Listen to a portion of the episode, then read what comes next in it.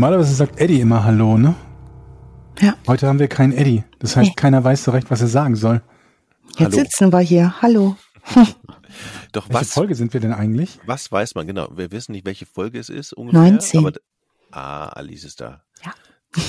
Die hat den Überblick. Ja. Ähm, und, und Eddie bringt ja auch immer so diese Schwingung rein, also diese positiven Vibes eigentlich. Ja. Von daher Ganz anders als in unserem, unserem anderen Podcast, wo Eddie immer fürs Nölige zuständig ist. Alice, du wirst bald die einzige von uns sein, die in jeder Podcast-Folge dabei gewesen ist, so wie es aussieht, ne? Das könnte ich war daran liegen, dass eine ich. Folge nicht dabei.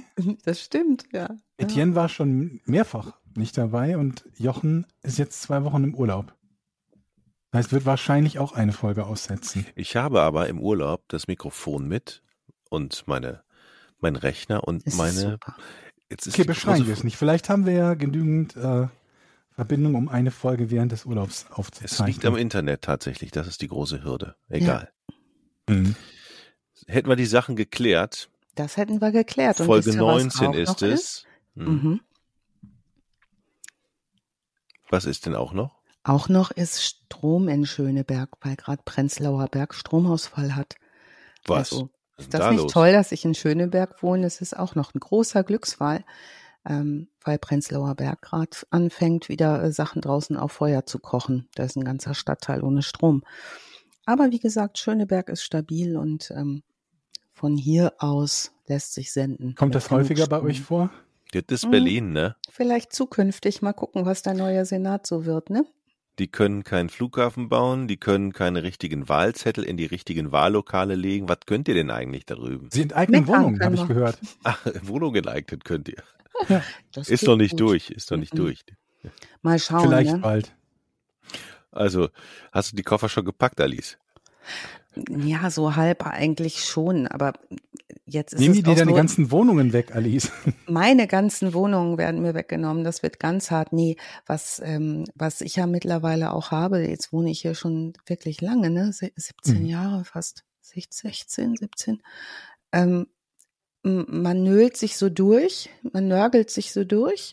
Und äh, es hat aber auch immer so ganz viel dies Berlin, wo ich sage, das ist auch, mag's auch. Ich mag das auch mittlerweile. Und was auch hat, ist, und das hat mir neulich ein Polizist erzählt, ähm, einfach eine wahnsinnig schlechte Aufklärungsrate von vermissten Fällen. Da musste ich so dran denken, was wir heute vorhaben, ne, Georg? Überall, ne? Also Mhm. allgemein vermissten Fälle sind, äh, ich habe neulich das Thema kam auf, äh, weil es einen sehr spektakulären vermissten Fall in den USA gab in den letzten Ja. Wochen. Und die Leute sich beschwert haben, warum es denn so viel Publicity für diesen vermissten Fall, aber nicht für x andere vermissten Fälle und so weiter und so fort. Müssen wir nicht ins Detail gehen, warum diese Diskussionen losgetreten haben. Hm. Der Punkt, den die meisten dabei übersehen haben, ist, dass die absolute Mehrheit aller vermissten Fälle null Presse bekommt. Mhm. Es gibt fast keinen vermissten Fall, der Presse bekommt, weil es so unfassbar viele sind. Ich glaube, zurzeit sind's, sind mehrere hunderttausend, glaube ich, die in den USA als vermisst gelten, wobei diese Definition von vermisst halt auch, glaube ich, ist bei beim Minderjährigen, dass der Erziehungsberechtigte den Aufenthaltsort nicht kennt, was halt super leicht passieren kann, Mhm. ne? wenn derjenige einfach abhaut und sagt, ich wohne jetzt bei meinen Kumpels, ich habe keinen Bock mehr auf meine Eltern. Und ansonsten weiß ich gar nicht, wer die Referenz für vermisst ist. Verwandte, trotzdem die Eltern, wenn du mit 25 verloren gehst oder dich nicht mehr irgendwo meldest, Ja. nicht mehr zur Arbeit kommst. Und es gibt halt, der, der überwiegende Teil ist freiwillig weg. Die sind einfach untergetaucht, weil sie, keine Ahnung, gesucht werden oder irgendwelchen halbseidenen Kram gemacht haben oder keinen Bock mehr auf ihren Job hatten oder auf Studium und so weiter und so fort. Ja. Oder zum Beispiel, weil heute in Berlin nach der Corona-Phase das erste Mal das Berghain wieder aufmacht. Ich glaube, Ja. da gibt's dann auch viele Vermisste, die so auf der Warschauer Straße abhanden kommen oder in der Ecke dort. Naja, also unser vermissten Fall heute, und darum wird sich nämlich heute auch drehen, ähm, das handelt sich dabei um Mary Day. Und das ist ein Fall, lieber Georg, herzlichen Dank dafür. Ich würde ja am liebsten immer vorlesen, was du so schreibst. Du schreibst ja immer so kurz. Ach so, ja, die Zusammenfassung. Ich habe so ein paar Fälle ja. mir angeguckt und dann so kurz Zusammenfassung für Alice geschrieben. Also für unsere geneigten Zuhörerinnen und Zuhörer, es ist ein Traum, was Georg so zusammenfasst. Da steht vieles drin, wo man wahrscheinlich hier dann immer ab 18 klicken müsste. Aber jedes Mal, wenn ich ein so ein Ding durchgelesen habe, habe, liege ich erstmal vor Lachen unterm Tisch und denke, ich habe ein Bild, ich habe ein drastisches Bild und das schafft Georg in zehn Zeilen. Wenn ich das jetzt vorlese, brauchen wir die Folge nicht mehr zu ja, machen. Ich spoiler da mal das ist, viel, ne? Ja, genau, das ist ja auch gut für mich. Deshalb muss ich ein bisschen aufpassen, dass ich es für die anderen nicht so laut sage. Aber der Mary Day-Fall, äh, der geht ganz eindeutig auf Georgs Kappe. Und ich war erst so ein ganz kleines bisschen, dachte ich so, ach, das sind aber wenig Quellen. Und was heute dazu kommt, ist, dass die Quellen, die da sind, offenbar von CBS, und das sind die Hauptquellen der CBS, ähm, mhm. auch immer mal wieder weggelöscht werden. Deshalb habe ich äh, die wunderschöne Doku, die ich da auf YouTube gefunden habe, nicht mehr wiedergefunden. Und die gibt's aber jetzt, weil fleißige, fleißige Menschen, äh, die im Internet aktiv sind, äh, immer sagen, oh, sie ist weg, die mache ich aber jetzt wieder neu und dann mache ich die nur als Audio und dann links gedreht und dann nochmal so, dass das rechtlich mhm. wieder ein mhm. Moment da drin ist. Hatte ich dir nicht direkt den CBS-Link geschickt? Den hattest du geschickt und CBS bei CBS war es auch nicht mehr. Ah, ähm, mh, also okay. ähm, ich habe es aber dann geschafft, aus einer jeweils neunminütig gestückelten Audioformat-Doku das ganze Ding wieder zusammen zu wursteln. Plus äh, mehrere Artikel ähm, der Daily Mail, die ja so die weltweite Bildzeitung ist. Da darf man jetzt ne, mhm. mit den vier großen Buchstaben, da darf man jetzt muss man jetzt immer nicht so ganz ähm, äh, genau glauben, was die da so schreiben. Aber das Ding ist der Hammer. Und ich habe jetzt, ähm, Georg, ich hoffe, das ist in deinem Sinne äh, eine Vorgehensweise, die ist so ein bisschen zweigeteilt. Weil das so ein Gewurstel ist mit dieser Mary ja. Day, die wir heute kennenlernen und weil das alles so unglaublich ist und weil es da Wendungen gibt, das ahnt man nicht. Also wo man denkt, was, hä? Was? Jetzt ist es doch vollkommen klar und dann ist alles wieder plötzlich unklar. Ähm, mhm. Und dann ist es wieder anders und dann ist es irgendwie, sind da wahnsinnig viele Jahre zwischen den Dingern, habe ich etwas getan, nämlich ich habe einmal eine grobe Zeitleiste durchgeschrieben, so dass wir erstmal einen Überblick bekommen, was überhaupt passiert ist und was überhaupt getan wurde und in welchen mhm. Abständen. Mhm. Und dann habe ich das Ganze nochmal aus Ermittler Sicht. Ja, ja? Ähm, das ist so eine Sache, das müssen wir vielleicht noch mal ein bisschen kurz erklären. Wir können sowieso die Zeit mal nutzen. Wenn Etienne nicht dazwischen quatscht, haben wir ein bisschen mehr Zeit. Super, und Jochen ähm, ist gerade voll, vollkommen paralysiert, nee, er redet auch bisschen, nicht. Nee, wo du gesagt hast, dass es ein bisschen komplex wird, habe ich ein bisschen Schiss gekriegt gerade. Ja. Das heißt, ich, ja, hoffentlich komme ich doch mit. Das ja. der Jochen, der ist so wie parallelisiert, ne? und äh, also wir, ähm, Alice und ich sind, sind quasi diejenigen, die sich zusammen die Fälle aussuchen. Das genau. ist oft ein Fall, den nur einer von uns zunächst kennengelernt hat und dann quasi dem anderen vorschlägt und überlegen wir, wollen wir den machen oder nicht. Und ähm, manchmal sind es auch Fälle, die wir beide kennen, wie zum Beispiel den Fall, auch wenn ich letzte Folge nicht dabei war mit Jonestown, weil das ist so ein berühmter ähm, Fall ist, wobei man sich streiten kann, ob der eigentlich unter True Crime fällt. Ja, ja grundsätzlich schon, weil auch Verbrechen begangen wurden. Ja. Das, das, kann man eigentlich bei fast allen Fällen sagen, ne? also auch bei Dingen, die nicht unbedingt im True Crime unterkommen. Und ja, also so solche Fälle haben wir und dann dann haben wir halt so Dinge wie das, was ich gerade gefunden habe. Und eigentlich haben wir gesagt, wir möchten mehrere Dinge immer für unsere Fälle geltend machen oder, oder dass sie für unsere Fälle gültig sind. A, dass es überhaupt ein Kriminalfall ist. Mhm. Sprich, nichts, wo unsicher ist, ob ein Verbrechen begangen wurde. Nehmen wir mal an diesen Fall von Elisa Lam, die verschwunden ist, diese ähm, ähm, Schülerin oder Studentin, die in diesem berühmten Hotel versch verschütt gegangen ist, dann tot aufgefunden wurde ist schwierig, das als True Crime zu machen, weil, also laut dem, was ich glaube, sehr wahrscheinlich kein Verbrechen überhaupt vorliegt. Das ist schon mal die eine Sache. Die nächste Sache ist, dass wir Verbrechen haben wollen, die aufgeklärt wurden. Das ist halt auch immer mit, mit das, ne, zweischneidig ist super, wenn man kann, so ein so ein Ende zu haben, Georg. Es kann halt auch gut ja? sein, dass wir irgendwann feststellen, unsere Aufklärung, die wir geglaubt haben, war nicht die richtige, die war falsch. Mhm. Und es stellt sich raus, jemand, der schuldig gesprochen wurde, war unschuldig oder umgekehrt. Mhm. Und ähm, dann haben wir noch gesagt, wir wollen eigentlich immer die Erzählweise relativ strikt chronologisch ähm, begleitend die Hauptperson, also in den meisten Fällen einen Täter mhm. machen. Das geht aber nicht immer gut. Nicht bei allen Fällen funktioniert das gut. Bei dem heutigen Fall nämlich nicht. Mit den heutigen ja. Fall aus äh, mit der Kamera über der Schulter der entsprechend vermissten Person ähm, begleiten würden, dann würden wir einen Großteil dessen vorwegnehmen, was eigentlich spannend und interessant an genau. dem Fall ist. Und ja, und dann das Letzte, was wir noch haben, ist halt, wir sind uns immer so ein bisschen uneinig, was äh, so Verbrechen betrifft, die ähm, so spezielle Arten von Verbrechen sind. Amokläufe zum Beispiel haben wir bisher noch nicht gemacht und bin ich mir auch noch nicht sicher, ob wir da jemals welche machen wollen und werden. Und dann eben der letzte Schritt, so politische und, und, und Terrorismus ist halt auch mal so ein, sind sehr, sehr zwei- und dreischneidige Themen und äh, wo wir uns auch noch nicht so sicher haben. Wir auch viel drüber gesprochen, weil es da auch unfassbar interessante Fälle gibt, die die Kriminalgeschichte eines Landes nachhaltig, gerade Bundesrepublik Deutschland zum Beispiel, München 72 und alles, was dann folgte, ähm, beeinflusst haben. Aber das geht dann schon in eine andere Richtung als zu dritt lustig über irgendwas plaudern. Ne? Da könntest du vermutlich so ein zehnteiliges Special machen, wo du überhaupt erstmal die Vergangenheit aufarbeitest und die Hintergründe, bevor du loslegst. So. Genau. Das also als kleines, äh, kleines Ding vorweg. Was wir für die heutige Folge mitnehmen bei den ganzen Bedingungen, die wir haben, ist, ähm, das ist ein Fall, den ich durch Fernsehen gefunden habe, durch das Binge-Watchen von 48 Hours, also CBS äh, ähm, Doku, Crime-Doku-Serie heißt 48 Hours und ähm, Alice vorgeschlagen habe und wo wir heute ein bisschen was gegenüber unserer normalen Herangehens- und Erzählweise ändern. Und ich glaube, es ist ein spannender und interessanter Fall. Ich glaube, der zweite so vermissten Fall in dieser Art, den wir haben. Oder dritte sogar? Ich weiß es gar nicht mehr genau. Der Imposter war einer. Mhm. Haben wir noch einen? Weiß ich nicht. Egal. So. Mir, ist, mir fällt gerade was auf, liebe Leute. Ja. Ich hoffe, es ist okay für euch, wenn ich mir ganz schnell noch aus dem Kühlschrank ein kaltes Bier nehme. Oh, das mache ich auch. Das kannst du machen, Jochen. Weil ich hab's nämlich, ich bin ganz nervös. Ich, ich, wir quasseln währenddessen ein bisschen. Hol dir dein Bier, wir quasseln ja. währenddessen ein bisschen weiter. Ich hab's nämlich ich eben vergessen. Ich würde mir auch gerne ein Bier holen, Georg. Kannst du alleine quasseln? Soll ich alleine weiter quasseln? Gut, dann quassel ich alleine weiter und ihr beide holt euch ein Bier. Das ist ein Traum. Vor. Mit dir zu arbeiten ist einfach ein Traum, Georg. Hervorragend.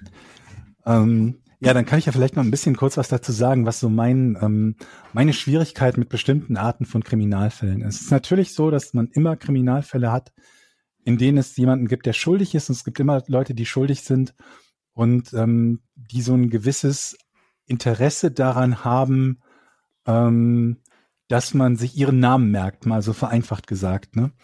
Und ähm, es gibt allerdings so Fälle, bei denen das so eklatant und ähm, auffällig ist, wo man sich halt fragt, ist die reine Berichterstattung über einen solchen Fall. Ich rede gerade wieder nochmal kurz, ich habe diesen Gedanken zu Ende geführt ja. mit dem Thema, welche Arten von Fällen ich nicht so gerne mag.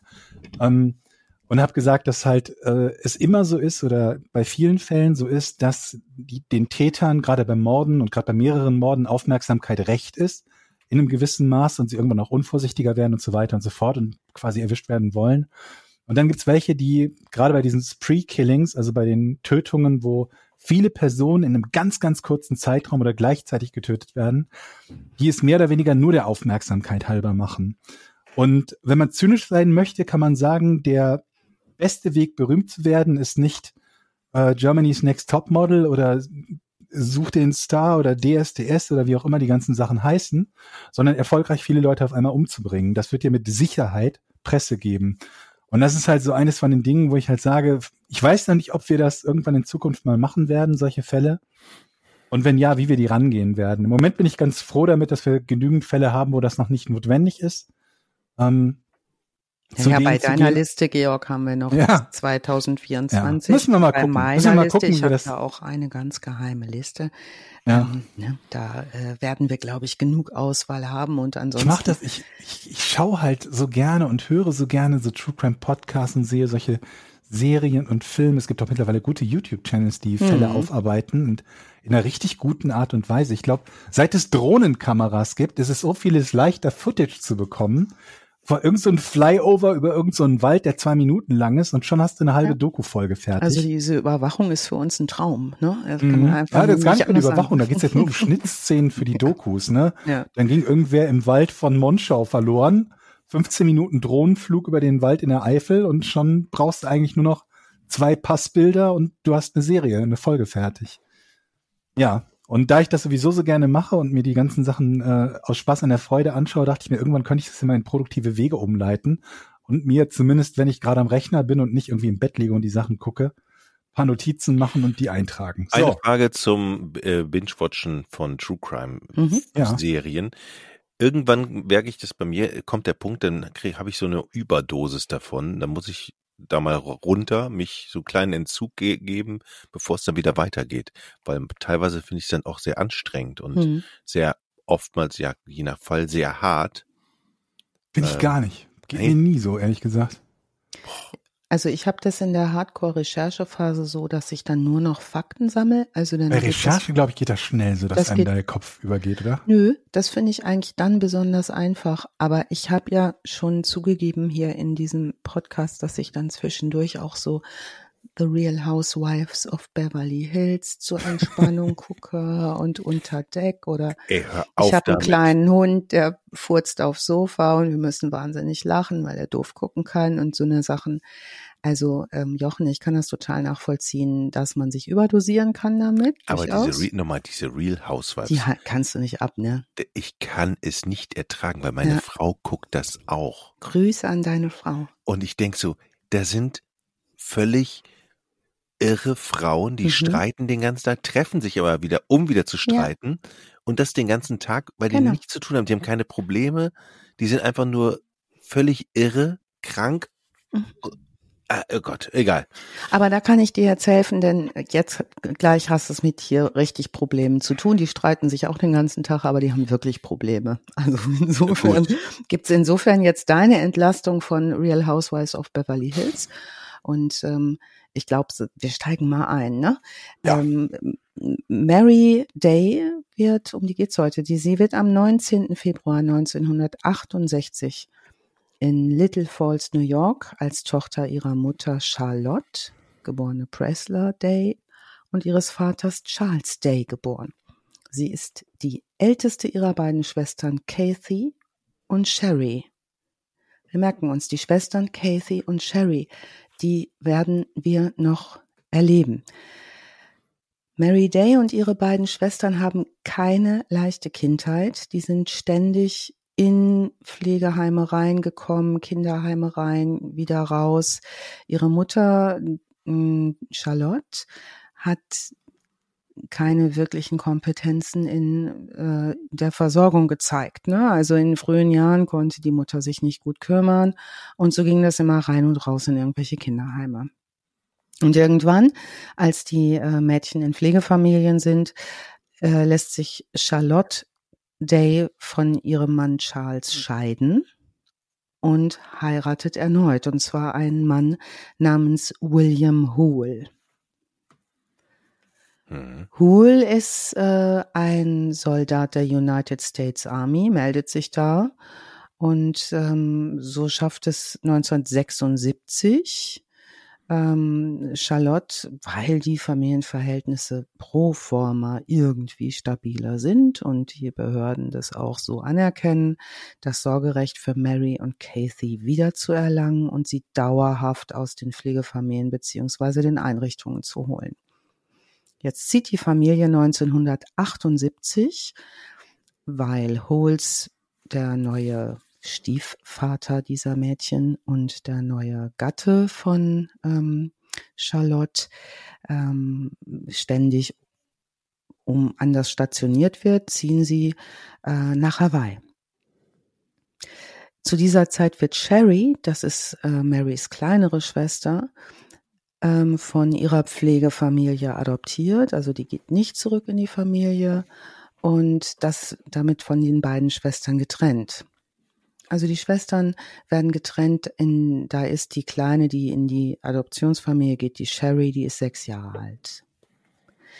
Jetzt bekommt die Mutter Charlotte zusammen mit dem William Hole, dem Soldaten, ähm, zwei weitere Kinder. Und zwar zwei Jungs, Billie Jean und William Jr. Das sind also so Halbbrüder dann sozusagen von den in der Familie nun lebenden äh, Kindern. Äh, Kathy und ähm, Sherry ist ja adoptiert, die ist nicht da und Mary.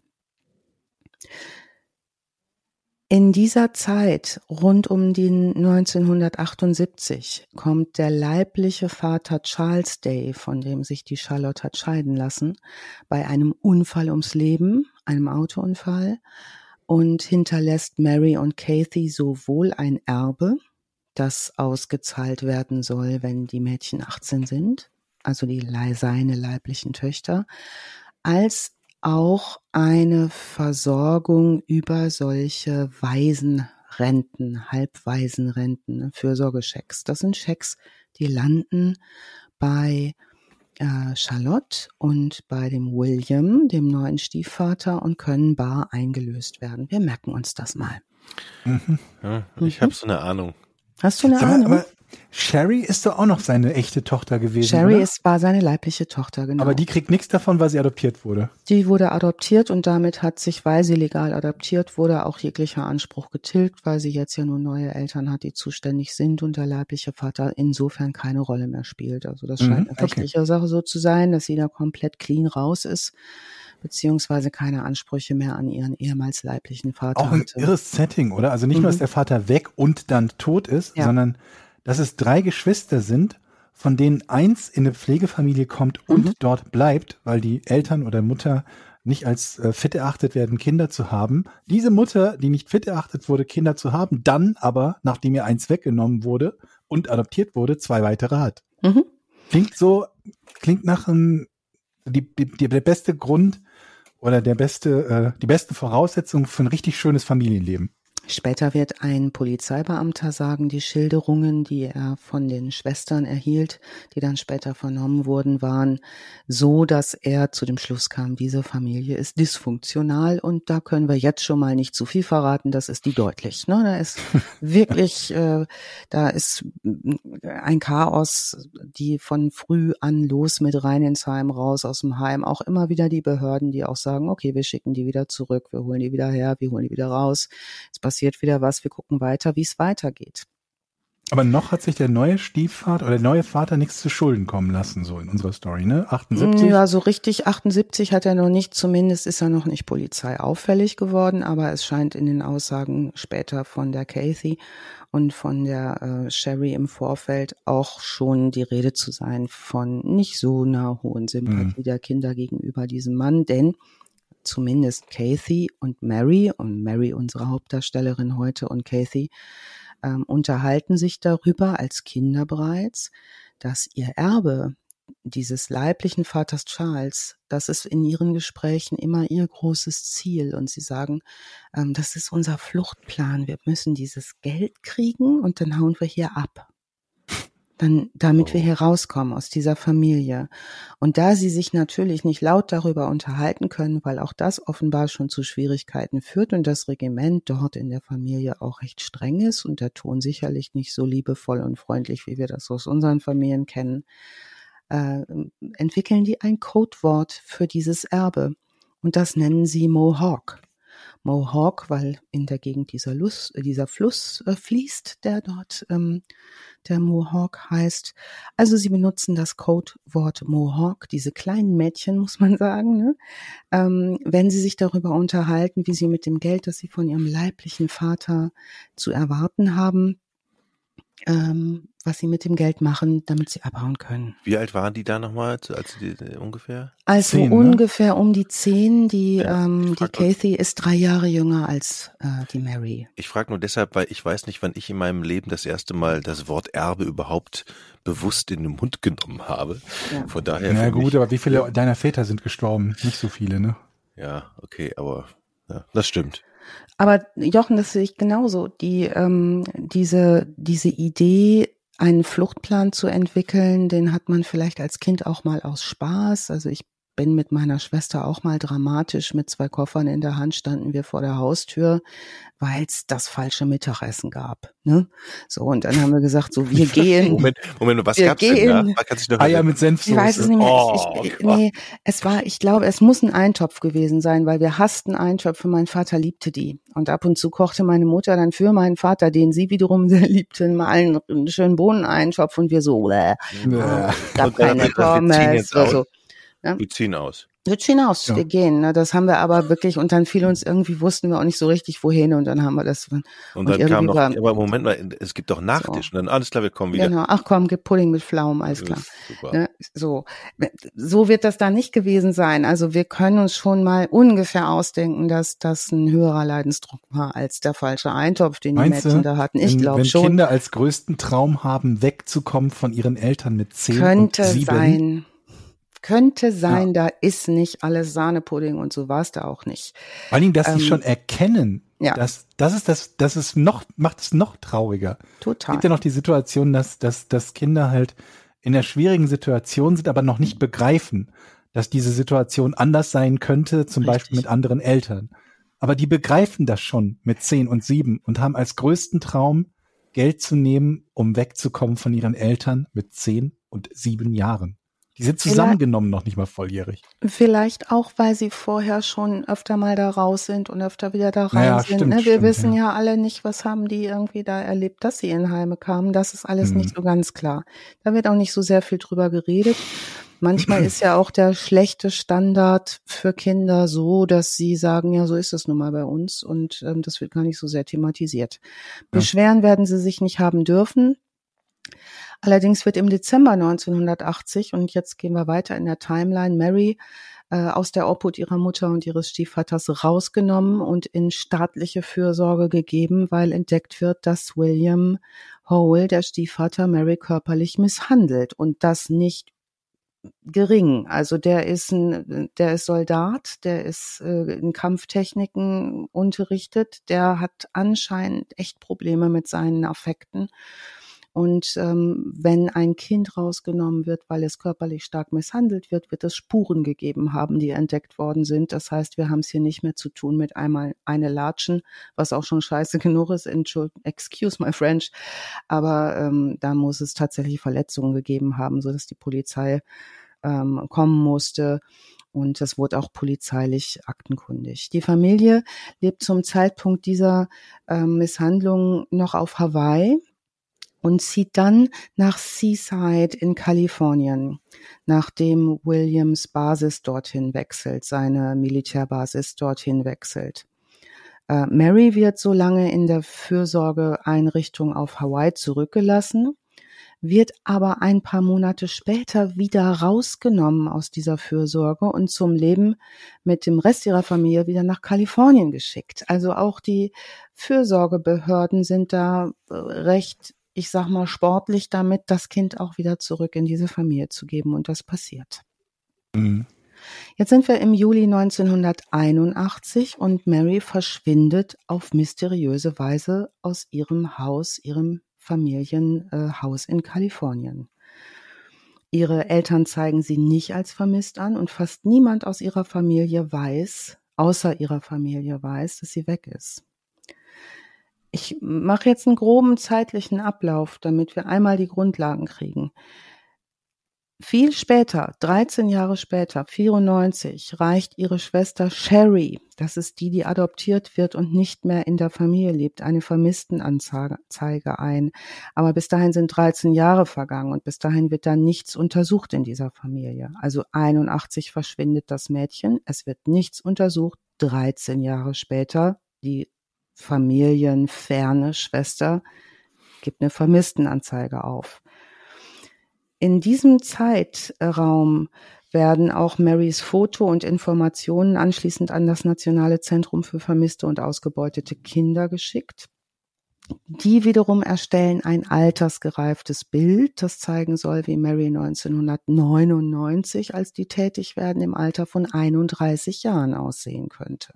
Also wir machen jetzt mal ganz kurz hier gewaltige Sprünge das ist übrigens auch dieses, diese, diese Age Progression, das ist ja auch keine exakte Wissenschaft. Ne? Nee, das ist ja genau. mehr oder weniger, du guckst dir ein Gesicht an und sagst, ja, genau. machen das wir hier ein paar Falten, hier ein paar mhm. Falten. Mhm. Und das kennen wir von einem ganz berühmten Fall, der ewig und immer wieder durch die Presse geht, fällt euch auch bestimmt äh, dazu ein. Das sind die, diese Madeleine, ne? diese Maddie, der Fall. Maddie McCann, ja. ja. Mhm. Wo es auch immer wieder diese Bilder gab, wie sieht denn die jetzt wohl aus? Und das ist ja relativ spekulativ. Das Krasse, um jetzt nochmal kurz einzuhaken, ist, 81 verschwindet die. Ja. 80 ist sie den Eltern weggenommen worden, weil ja. der Vater gewalttätig gegenüber ihr war. Richtig. und wieder zurück, nach, also von Hawaii nach Kalifornien mhm. bewegt worden oder gebracht worden ja. zu ihrer Familie. Es hat niemand danach nochmal nach dem Rechten geschaut? Nein, niemand hat nach diesem Kind geguckt. Und niemanden hat dieses Kind interessiert und niemandem ist dieses Kind aufgefallen. Und das lag unter anderem daran, das werden wir heute auch noch hören, auch die Ermittler haben später nichts rausbekommen. Das Kind war nicht mal in der Schule angemeldet. Also nur ne, wenn ich irgendwie über jemanden was rausbekommen will, kann ich ja wenigstens gucken, wo war denn der in der Schule. Das kann oh, weißt du, was, was sein kann? Hm? Dass das ähm, eine, ein Staatsgrenzenproblem ist. Möglicherweise wenn sie ursprünglich in Hawaii war und dann das Jugendamt in Hawaii zuständig war, die sagen, wir schicken sie jetzt nach Kalifornien und diese Übergabe nicht funktioniert. Das ist ja nicht der einzige Fall, in der ja. das Überschreiten von, von den, von den Bundesstaatengrenzen dazu geführt hat, dass irgendwelche Verbrecher über Ewigkeiten nicht geschnappt werden konnten. Das wir kann merken, sein. Wir merken uns, und das kennen wir aus vielen anderen Fällen auch schon, Staatsgrenzen zu überschreiten scheint ziemlich glücklich zu klappen in den USA, wenn irgendwelche Dinge nicht rauskommen sollen. Also das scheint schon mal eine Möglichkeit zu sein. Und dann ist es natürlich auch noch so, dass diese, ähm, dass diese äh, Militärtätigkeit des Stiefvaters viele Umzüge beinhaltet. Das heißt, das Kind hm. wird wahrscheinlich gar nicht auch die anderen Geschwister gar nicht ständig irgendwo Fuß fassen können, weil schon wieder umgezogen wird in einen anderen mhm. Ort. Und das muss ja gar nicht außerhalb eines Staates sein. Da reicht es ja schon, wenn ich die Stadt wechsle, da muss ich als Kind ja ständig von vorne anfangen. In einer neuen Schule und so weiter und so fort. Also da ist ganz, ganz viel geboten. Ähm, Sherry, ihre Adopt von der anderen Familie adoptierte Schwester spricht nun also auch mit der Polizei über Marys unruhiges Leben, von dem wir auch gerade gesprochen haben vor ihrem Verschwinden, zum Beispiel von ihrer Zeit in den Pflegefamilien. Ähm, es gibt dann später eine offizielle Untersuchung ab 2002, also drei Jahre nachdem ähm, dieses altersgereifte Bild von der Organisation äh, gedruckt wurde und entwickelt wurde. Es wird offiziell untersucht und Ermittler finden nach 1981, nach dem Verschwinden dieses Kindes, keine Spur von diesem Kind. Sie finden nichts. Hm. Niente, nada. Das liegt unter anderem daran, dass ihre Familie äh, die einzigen Leute sind, die von ihrem Verschwinden wissen. Die Nachbarn werden später befragt, die können sich kaum an die Familie erinnern und, die, und ganz sicher auch nicht an Mary. Wie gesagt, ist sie auch nicht in der Schule angemeldet, während sie in Seaside lebt. Ähm, und jetzt gucken wir auf 81, was ist denn da passiert? Warum ist denn die überhaupt weg? Was es könnte denn da los gewesen sein? Also laut Kathy, ihrer Schwester, die später interviewt wird, wird Mary eines Nachts im Jahr 1981 vermisst. Und zwar an einem Abend, als sie, die Kathy und Mary zu Hause gelassen werden, während William Hole, der Stiefvater, die Mutter Charlotte und die beiden Halbbrüder auswärts zum Abendessen gehen. Ach, die gehen essen und lassen die beiden Mädels da. Mit der halben Familie. Gedacht, ne? mhm. Alter. So. Aber vielleicht gab es ja, so vielleicht gab's ja wieder Eintopf und die haben gesagt, nee, wir kommen nicht mit. So viel hm, Weiß man ja nicht. Hause, wo es so schlimm ja. war. Wollen wir ja. erstmal nicht immer nur das Böse vermuten, würde ich wir sagen. Wir gehen jetzt kurz zu Meckes. Nee, Meckes wollen wir nicht. Wir bleiben hier. Zack. Ja, ich hatte da auch schon eine Idee dazu und ähm, das Kopfkino geht dann schon los, ne, wenn die leiblichen Söhne dann mit dürfen. Das könnte ja so eine Option sein und die beiden Schwestern bleiben zu Hause. Jedenfalls kehren die zurück nach dem Essen. Charlotte, ihr Mann, die beiden, ähm, die, der William Hole, ihr Mann, Stiefvater von Mary. Und als sie zurückkehren, sieht ähm, William Hole, dass sein geliebter Hund in der Küche äh, gerade dabei ist zu sterben. Also dieser Hund krümmt sich da auf dem Küchenboden. Ähm, William wird extrem wütend und beschuldigt Mary an dem Abend sofort, sie habe den Hund vergiftet und beginnt dieses Mädchen zu schlagen. Und zwar nicht einfach so zu schlagen, wir kommen später nochmal drauf, was, äh, was der da genau getan hat. Er hat nämlich später auch eine Aussage gemacht. Kathy sagt später in einem Verhör im Jahr 2003, dass äh, William, der Stiefvater, unendlich anfängt zu schreien und dass sie Angst bekommt. Also sie ist klein, ein kleines Mädchen, ja. Wir müssen immer nur bedenken, das sind kleine Mädchen. Und sie sagt, die Hölle bricht los. Sie sagt, sie erinnert sich, dass es einen Kampf gegeben hat zwischen Mary, der 13-jährigen Mary, und William Holes und äh, könne sich daran erinnern, wie Mary geschrien hat. Kathy sagt auch, als sie Mary das letzte Mal sieht äh, in diesem äh, in dieser Familie fließt Blut aus ihrem Mund. Also sie habe gesehen, dass sie aus dem Mund geblutet habe und danach sieht sie ihre Schwester folgerichtig auch erstmal nie wieder. Denn am nächsten Morgen ist Mary spurlos verschwunden. Kathy fragt ihre Mutter, was mit Mary passiert sei. Und äh, ihre Mutter Charlotte sagt, Mary sei weggelaufen, wie so oft schon. Und die ist tatsächlich vorher oft weggelaufen. Das kann man sich vorstellen, wenn es in der Familie so rund geht wie in dieser, dass man da öfter mal die Beine in die Hand nimmt und sagt, ich hau hier mal ab, wird mir zu viel. Danach, sagt Kathy, habe die Mutter den Namen ihrer Schwester Mary nie wieder erwähnt. Also mit dem Zeitpunkt des Verschwindens wurde nie wieder über Mary gesprochen. Hm. Und über die Jahre, jetzt haben wir diese 13-Jahres-Lücke, bevor es weitergehen kann, scheint auch ihre Existenz innerhalb der Familie zu verblassen. Es wird verboten, über sie zu reden, sie wird nicht erwähnt und es scheint fast so, als ob Mary Day nie wirklich da gelebt hätte. Also sie wird sozusagen getilgt aus der Familienerinnerung. Aus den Fotos rausgeschnitten, aber wahrscheinlich gibt es gar keine Familienfotos. Tatsächlich werden wir später ja. erfahren, dass die Fotos von Mary Day ähm, die die Familie hatte, vernichtet wurden, ebenso wie ihre Kleidung. Also die mhm. haben tatsächlich jede Spur. Ent jede Spur, jede Spur entfernt. Mhm. Nachdem Mary also jetzt vermisst wird, also zieht die Familie nach New York relativ zügig und ähm, jetzt besucht die Sherry, die adoptierte Schwester, die Familie, die kommt zu Besuch und sie bemerkt, dass Mary nicht da ist und fragt ihre Mutter Charlotte, wo denn ihre Ex-Mutter, muss man ja fast sagen, sie hat ja eine neue ja. Adoptivfamilie und fragt Charlotte, wo, wo denn Mary sei.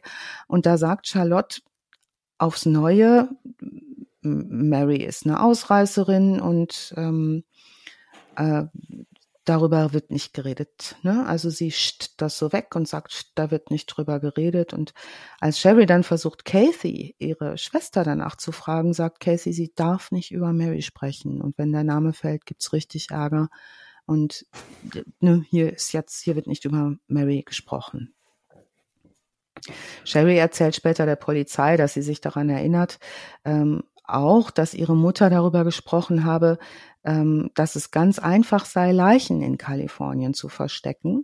Und das ist in Hat Kalifornien mh, und dass es in Kalifornien bestimmte Orte gibt, an denen man eine Leiche verstecken könne und die nie gefunden werden würde. Und so langsam beginnt jetzt Shelley zu glauben, dass ihre Schwester ermordet wurde. Moment mal, wieso weiß sie, dass es Orte gibt, wo Leichen liegen, die nie gefunden werden? Ja, ähm, das gute Frage, Jochen. Ne? Fragen das ist eigentlich unlogisch, alle. oder Georg? Wieso?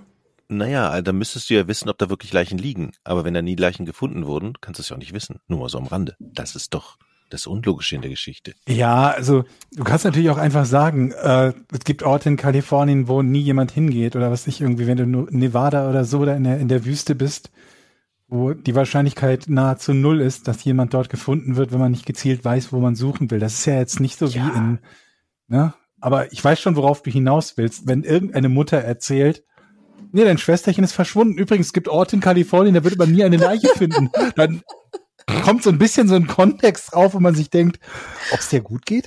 Vor allen Dingen, wenn du den Kontext innerhalb eines Skriptes über drei Zeilen verteilt liest und ähm, das nicht gewertet wird wie eine Erinnerung, die man dann auch noch hat. Wir werden uns heute über Erinnerungen noch unterhalten, denn die sind nicht immer ganz treffsicher, wie wir vielleicht hm. erfahren werden.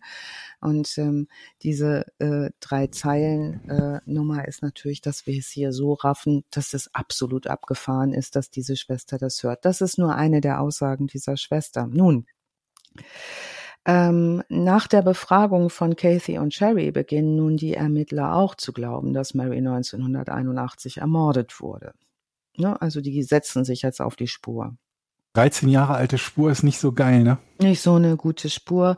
Also wir wissen ja schon, was so passieren kann mit so einem Körper, der irgendwo vergraben wird, 13 Jahre später oder in einem Fass liegt. Wir hatten ja schon die allerdollsten äh, Varianten. Hm.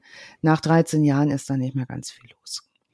Ähm, naja, und jetzt äh, die Ermittler müssen natürlich gucken, ne? Also wo sind diese ganzen Leute? Also neben Kathy und Sherry können die Ermittler auch Charlotte und William Hole äh, 2002 aufspüren und ähm, von der örtlichen Polizei äh, über Mary befragen lassen. Ähm, Charlotte, die Mutter, die scheint sich an viele Fakten über ihre vermisste Tochter nicht zu erinnern. Also die sitzt da in diesem Ver, in diesen Verhören und sagt immer nur, weiß ich nicht mehr, habe ich vergessen und so ein bisschen sagt auch komische Sachen, kommen wir nochmal drauf. Sie sagt, das letzte Mal, als sie ihre Tochter sah, war 1981, als sie weglief und Sie sagt auch, ja, William und sie hätten vielleicht Schritte unternehmen sollen, um sie nach ihrem äh, Verschwinden ausfindig zu machen. Und sie sagt sogar, dass sie dachte, William hätte einen, äh, eine, einen Ausreißerbericht beim, bei Salinas Police Department in Kalifornien eingereicht. Also sie sei der Überzeugung gewesen, der hätte dieses Kind als vermisst gemeldet, na, als er äh, festgestellt hat, sie ist weg. Darüber jedoch stellt die Polizei fest, gibt es keinerlei Aufzeichnungen. Ja, ich meine, da fragt man auch als Mutter nicht zwingend nochmal nach. Ne? Nein. Kennst du ja. Wenn das Kind weg ist und also sagst du mal, Tom, hast du, äh, ich dachte, ist jetzt auch, ich habe jetzt auch ein bisschen was noch zu tun sonst. Ja. Ne? Also äh, Sorry bei mir, jetzt, bei mir ist sie nicht, lass mal 13 Jahre warten, vielleicht kommt sie wieder. Ne? Das machst du als Mutter mhm. natürlich deutlich nicht. Ähm, es gibt keinerlei Aufzeichnungen darüber, dass jemand äh, dieses Kind äh, bis 1994, 13 Jahre später, als vermisst gemeldet hat. Jetzt denken die Ermittler natürlich, es ist auch möglich, dass Charlotte und William beschlossen haben, ihre Tochter nicht als vermisst zu melden, weil sie zum Zeitpunkt ihres Verschwindens ihre Leistungen, ihre halbweisen Rentenchecks einkassiert haben. Ah, die ja, hat sie ja nun Sinn. deutlich, ne? Die hat sie mhm. ja nun deutlich nicht äh, ähm, selber einlösen dürfen mit 13. Ähm, und die Ermittler denken weiterhin, und das denken Marys Geschwister Casey und Shelley auch, dass die Eltern irgendwas Unheimliches verschweigen da ist noch irgendwas im Hintergrund. Ähm, Charlotte macht auch komische Aussagen in den Verhören. Die sagt zum Beispiel so sowas wie, wenn sie tot ist, ist sie tot. Ivan Drago. Rocky. Ivan Drago. If he dies, he dies. Das ist ein Zitat von Ivan Drago. Was du immer alles aus deinem Gehirn holst, Georg, ist sagenhaft. Ja. If he dies, he dies. Wenn sie tot ist, ist sie tot. Ja. Ja, die Be Polizei fragt auch William Hole und das wird jetzt ein richtiger äh, Renner. Der behauptet nämlich erstmal, dass er, nachdem er dieses Kind zusammengedroschen habe, ähm, dass er jedes Schlafzimmer überprüft habe und bemerkt habe, dass Mary aus dem Haus verschwunden sei, iPods. Er sagt, ähm, Charlotte und äh, Charlotte, Charlotte und er seien in Panik geraten und er habe die Polizei in Salinas kontaktiert, was wir wie gesagt wissen nicht stimmt. Und ähm, er gibt später dann zu, Mary in der Nacht geschlagen zu haben, in der sie das letzte Mal gesehen wurde.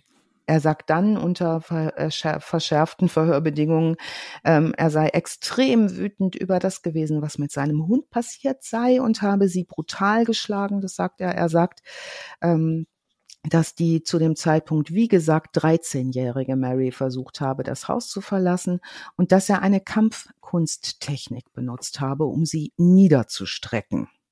Das klingt nach Etienne. Ja, ich wollte es gerade sagen. Neck Choke oder so. Mhm. Das können wir jetzt nicht machen. Etienne ist nicht dabei. Der kann sich nicht verteidigen, nicht mal mit einer Kampfkunsttechnik. Doch, ich bin gerade, des, gerade deshalb können wir es ganz gut.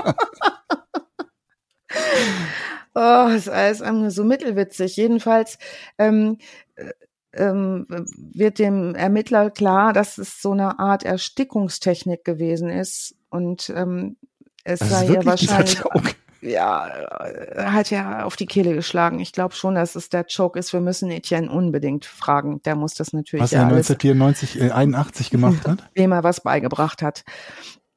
Am nächsten Morgen jedenfalls, als Mary verschwunden ist, erzählt Charlotte, äh, ähm, erzählt Charlotte an den Ermittlern, dass sie, sie habe in dieser Nacht Satan in seinen Augen gesehen. Also dieser. Einmal, einmal ganz kurz, also er, ja. ist ja immer so, wenn die Leute anfangen, Dinge zuzugeben, dann weißt mhm. du so, sie beginnen die Dinge zuzugeben, von denen man quasi sowieso weiß, dass es unausweichlich ist. Wenn sie halbwegs clever sind, ja. Ja, mhm. also, ne, die, wenn, er hat schon zugegeben, er hat sie brutal angegriffen mhm. und ähm, sie tatsächlich in einer Art und Weise gewirkt, lese ich hier gerade, so dass er ihren ihre Kehle getroffen haben könnte, sagt mhm. er. Aus meiner Erfahrung mit allen True Crime Fällen, wenn Leute sowas sagen, ja, dann haben die richtig zugelangt, wissen mhm. genau, was sie getan haben, mhm. wissen auch ziemlich genau, was die Folgen sind und tun jetzt so, als wären sie sich darüber irgendwie im Un Unklaren, ob das bei so einem elfjährigen oder dreizehnjährigen Kind vielleicht negative Folgen gehabt haben. Ich meine, der ist doch beim Militär gewesen, ne? Hm. Ja, also unabhängig ja, davon, ob er beim Militär ja. ist, bei dem, was er hm. diesem Kind da angetan hat. Hm. Ja, hat aus dem Mund geblutet und so und ja, ich habe sie vielleicht auch gewirkt und so. Ja, aber was, die hat, die hat mich auch sehr gereizt oder so. Ja, ja, ne? ja das richtig. einfach provoziert. Ja, die, ja. Ja. Mhm. ja. so eine 13-jährige. Weil sie den Hund vergiftet hat. Genau. Ja, also wir merken schon, da ist ihr irgendwie äh, das äh, an, an der Story ist schon irgendwas faul, das merken die Ermittler auch. Ähm, was zusätzlich passiert ist, ähm, dass der Verhörer, also der Mensch, der ihn verhört, wir lernen ihn gleich noch genauer kennen, äh, ihn fragt, kann das sein, dass sie Mary getötet haben? Damit, ne, mit diesem Schlag. Und da sagt er nein. Und dann fragt der Ermittler, kann das sein, dass der Dämon in ihm das Kind hätte töten können? Und da sagt er ja. ja ist eine vernünftige Einschätzung, ne? Ja. Ja, das äh, bedeutet aber jetzt natürlich, dass der Ermittler kein Mordgeständnis hat, sondern nur, dass der Dämon ihn. War ein halt Dämon. War, war, war halt ein Dämon, ne? War das war halt so. irgendwie hier Baphomet, der gehörnte Fürst der Finsternis. Ich persönlich, wenn es nach mir gegangen wäre, wäre nichts passiert.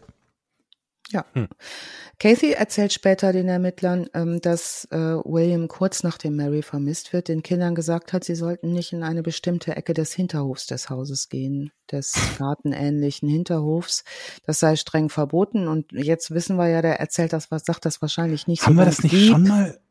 Das kommt mir sehr bekannt vor, mit dem in diese Ecke des Hofes wird nicht. War das bei auf Fred und Rosemary West oder so? Nicht auch sowas? Oder war es bei den Fritzels? Ich meine, auch so ein anderer bekannter Kriminalfall, das kommt mir sehr bekannt vor, dass der Vater sagt irgendwie, ja, in den Teil des Hofs, äh, da, da wird nicht mehr gespielt. Ja, aber dann Ach, waren da, glaube ich, ganz neu angelegten Beet. Da waren aber, glaube ich, ganz viele Leichen, die man hinterher gefunden hat. Kann, kann das sein? Bei Fred und Rosemary West, ja. Runter von meinem Rasen. Naja, die dürfen jedenfalls. Jochen, hattest du dir nicht neulich so ein Rasenaufgrabgerät gekauft? ja, ja. Und einen Hänger? Ja. Gut. Sag ja nur. Mal ganz am Rande, bin ich eigentlich der Einzige, der findet, dass das Wort Kindergärtner irgendwie sehr düster klingt? Ist nicht wahr, Georg. Wir haben uns da heute Morgen drüber unterhalten. Was macht denn ein Kindergärtner? Pflanzt der Kinder ein? Stutzt Pflanzen, das klingt ja noch. Ich finde Kindergärtner klingt total düster. Das klingt wie, wie der Name von irgendeiner Grimmschen Märchen-Sagenfigur. Wenn du nicht artig bist, dann kommt, dann kommt der Kindergärtner. Der, Kindergärtner. Der kennt Stellen, wo sie dich nie finden, wenn er dich da vergräbt. Der gräbt um. Aber woher kommt das eigentlich jetzt? Ich gehe in den Kindergarten. Ist das ja? Ja, von Wachsen wahrscheinlich haben die sich das früher Oder so ist das gedacht. Ist das irgendwas Kirchliches? Das ist so, das ist der Garten. Garten, Garten Eden. Eden Gottes. Irgendwie so. Ja, ich habe nie drüber nachgedacht, aber jetzt, wenn ich das nächste Mal in, in aber True Kindergarten macht, klingt aber alles düster. Am Kindergarten vorbeigehe, dann werde ich mal. Ja, und wir müssen auch ein bisschen aufpassen. Vielleicht könnte das auch so ein kleines bisschen Couleur dieser Geschichte sein, dass wir anfangen, Dinge in einem bestimmten Licht zu sehen. Hm. Also, Georg, wenn du anfängst, das Wort Kindergärtner misstrauisch anzuschauen, um zu überlegen, Schlimmer was ist mal da? das Wort Kindergarten. Ja, Mhm. Vor allem, wenn man da keine rumlaufen sieht. Mhm. Das hier ist der Kindergarten, aber ich sehe keine Kinder. Mhm. Mhm. Okay. Ja, wir, Geh da also, nicht hin. ist ein Audioformat, aber ihr seht uns alle ziemlich bedenklich nicken. Ja. Seht ihr uns nicht, aber wir sehen uns alle ziemlich bedenklich nicken. Gut. Nun, die Ermittler, das geklärt. War das auch geklärt? Die Ermittler jedenfalls bringen Kathy 2003 zurück in das alte Haus und sie zeigt Beamten die Stelle, wo sie nicht spielen durften. In dem Garten, wo mhm. nicht gegärtnet werden durfte, sondern der nicht betreten werden durfte. Ähm, die Polizei fackelt nicht lange, bringt Leichenhunde und diese Leichenhunde schlagen an und entdecken ganz deutlich den Geruch menschlicher Überreste.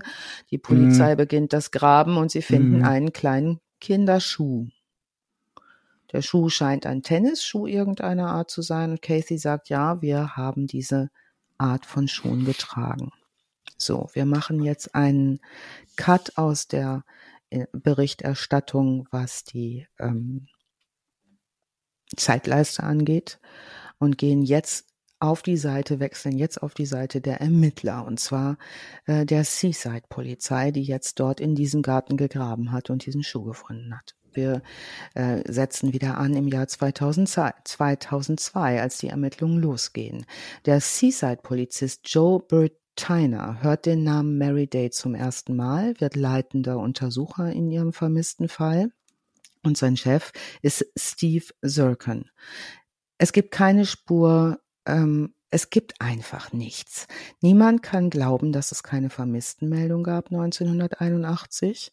Und der Ermittler sagt in den Interviews später, im Falle des Verschwindens eines Kindes gibt es das einfach nicht, dass es keine Meldung der Eltern gibt. Das ist ihm noch nie untergekommen, dass Eltern nicht, wenn ihr Kind fehlt, die Polizei anrufen und sagen, mhm. mein Kind ist weg. Mhm.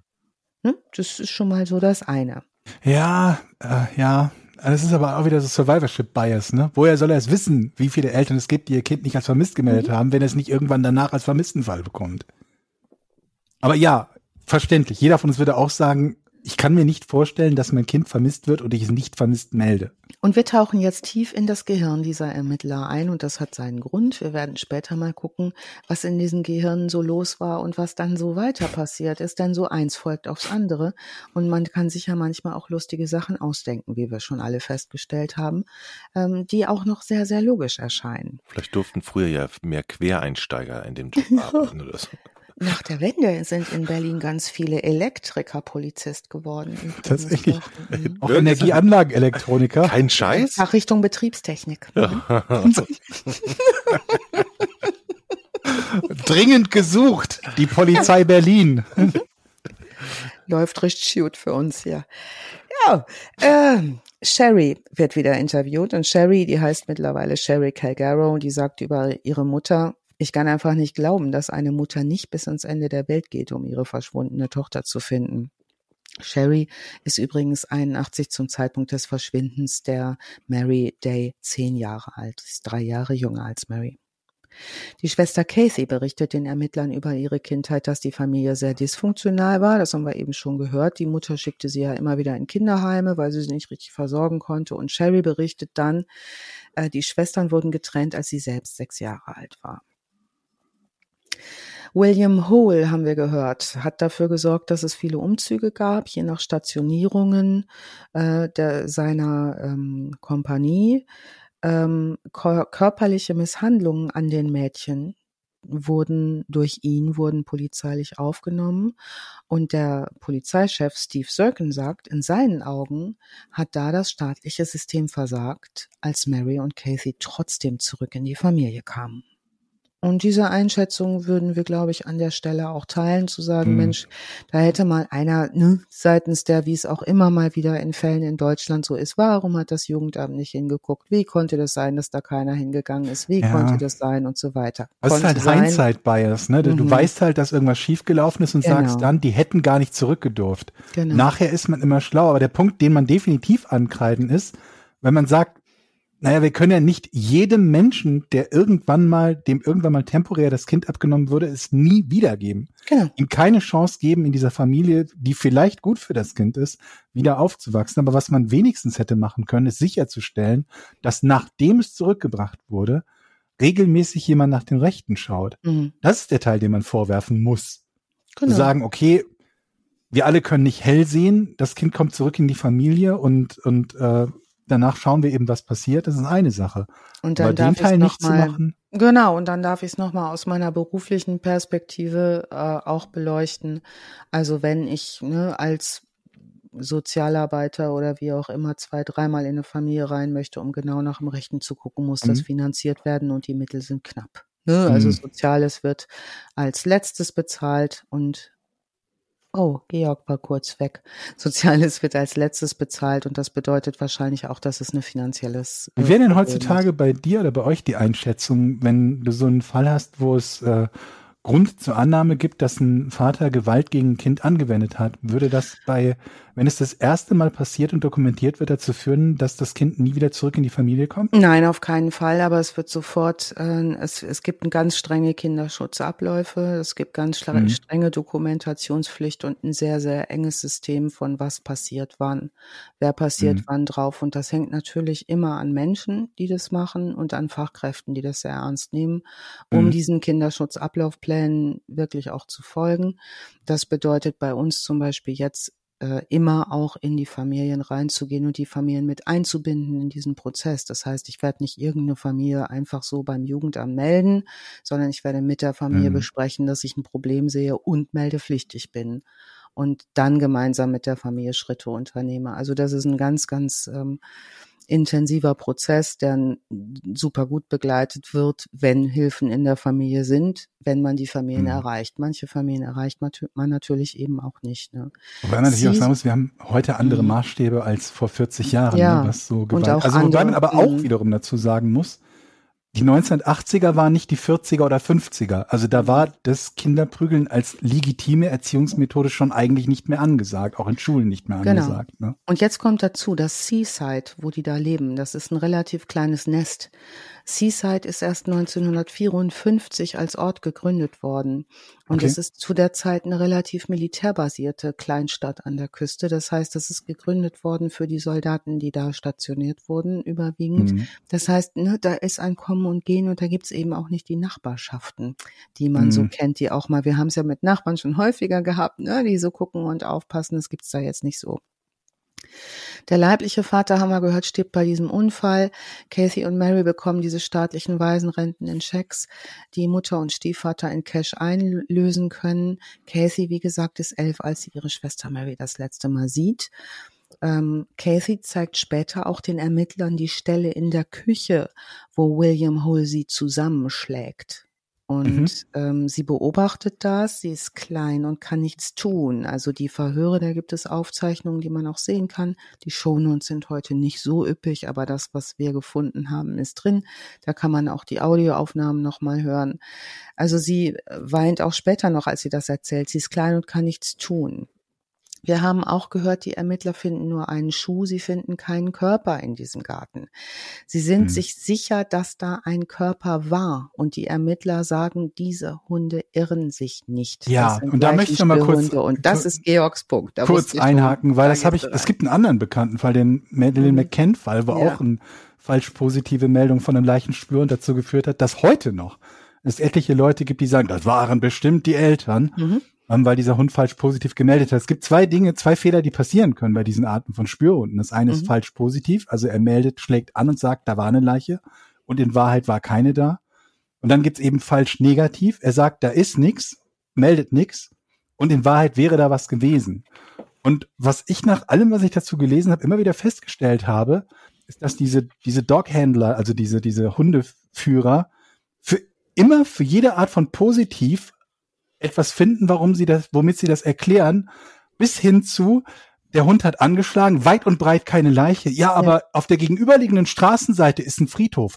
Das hat der gerochen. Mhm. Wo du halt sagen musst, nee, Leute, also bei aller Liebe, das ist so ein bisschen wie wenn ich, wenn ich Bärenspray oder Anti-Bärenspray herstelle und sage, hör mal, hier in meiner Straße, seit ich das benutzt habe, ist noch kein Bär aufgetaucht.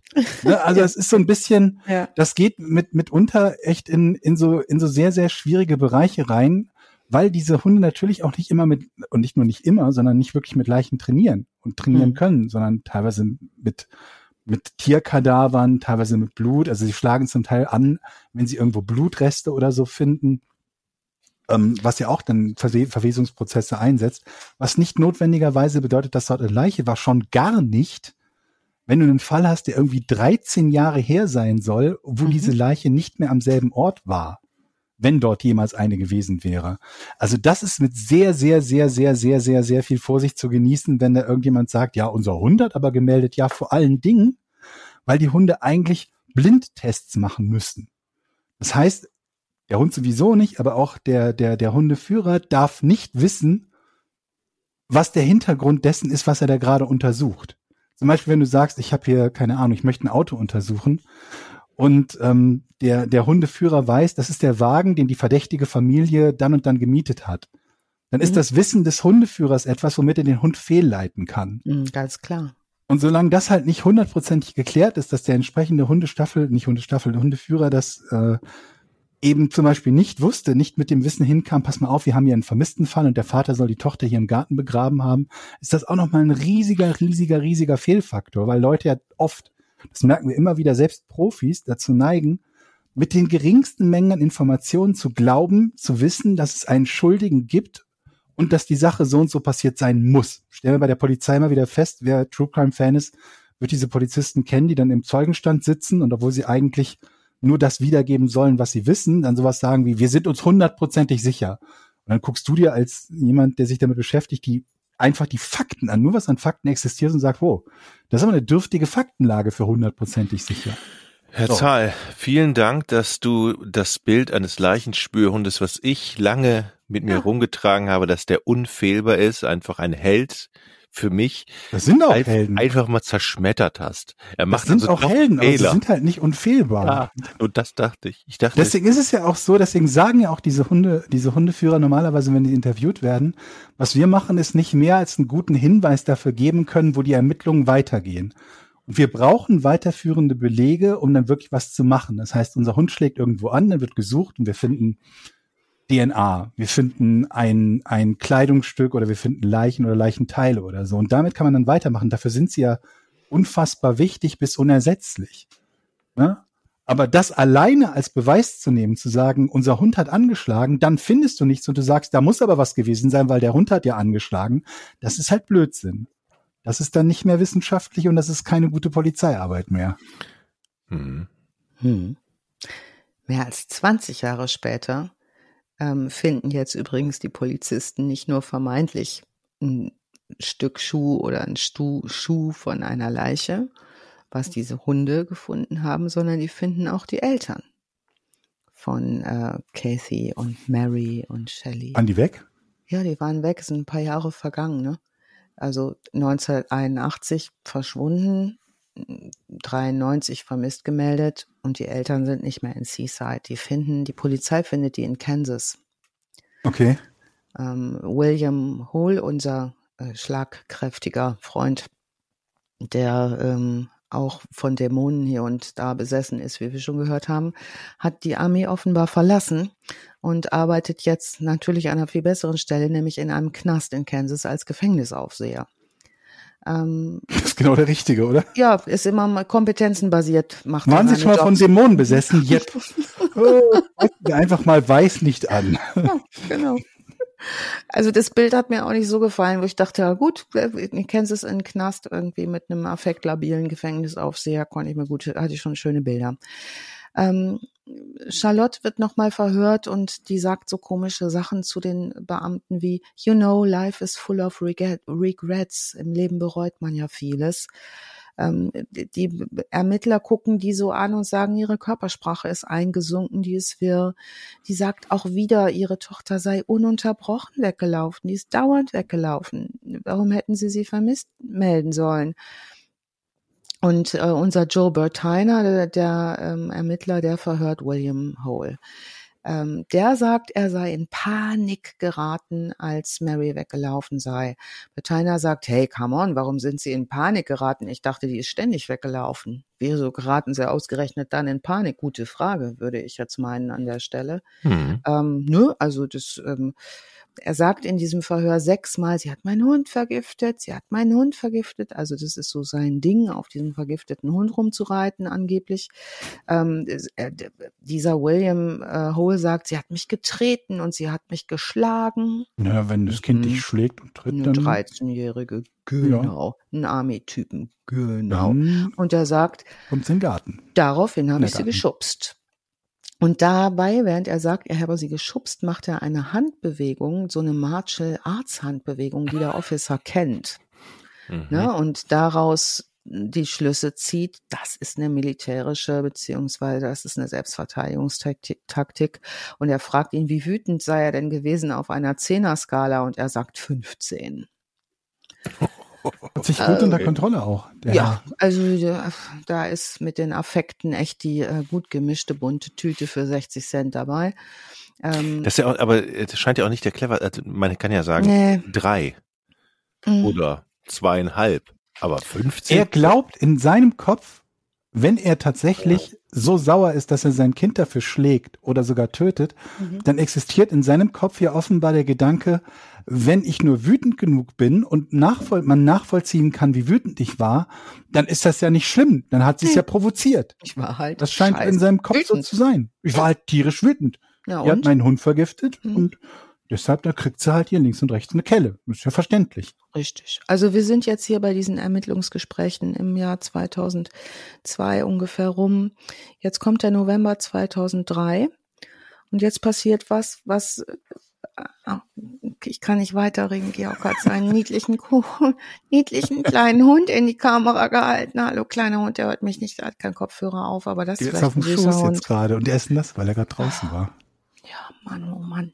Also, jetzt passiert was 2003 und das lässt alles äh, erstmal wieder äh, stocken, nämlich am 25. November 2003 knackt eine routinemäßige Verkehrskontrolle offenbar das ganze Rätsel. Ähm, die Kontrolle eines Kleintransporters ähm, ergibt, dass dieser Kleintransporter, den sie kontrollieren, mit gestohlenen Kennzeichen unterwegs ist.